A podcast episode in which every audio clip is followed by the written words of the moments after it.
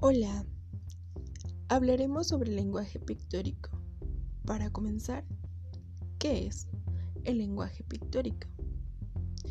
Es un adjetivo proveniente del pictor, un término latino que puede traducirse como pintor y se vincula a la pintura. Su surgimiento y transcurrencia ocurrió hace más de 40.800 años atrás, reflejado en pinturas rupestres, que fueron dibujos prehistóricos, descubiertos en cuevas, hechas en las piedras donde habitaban.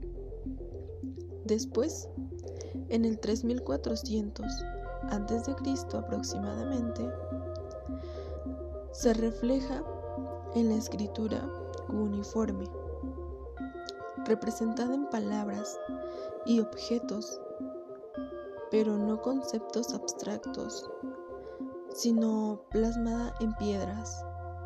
Posteriormente, en el 3200 a.C.,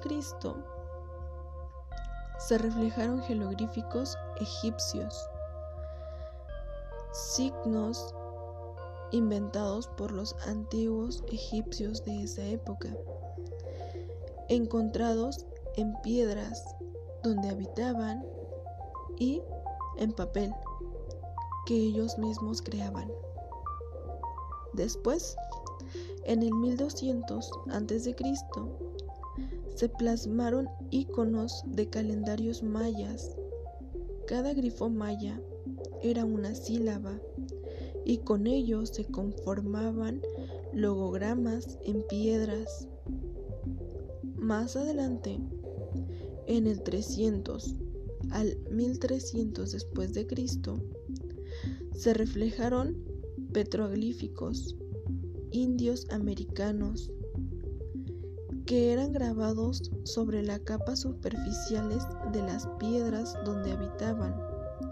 Posteriormente, de 1925 a 1949 se surgió el isótopo y la mantografía, que fueron por símbolos y no por letras o verbales.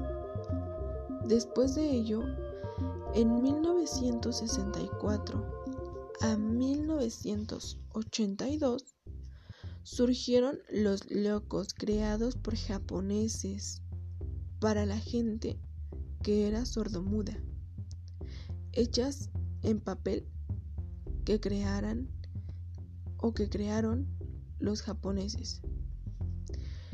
Y los emoticonos hechos por Scott para expresar emociones en el papel.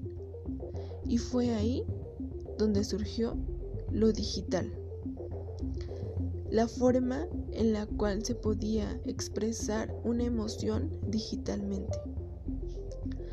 Casi finalmente, en el 1999, surgen los emojis, que hoy en día son muy usados. Fueron creados por Shikanata, que son alrededor de 1700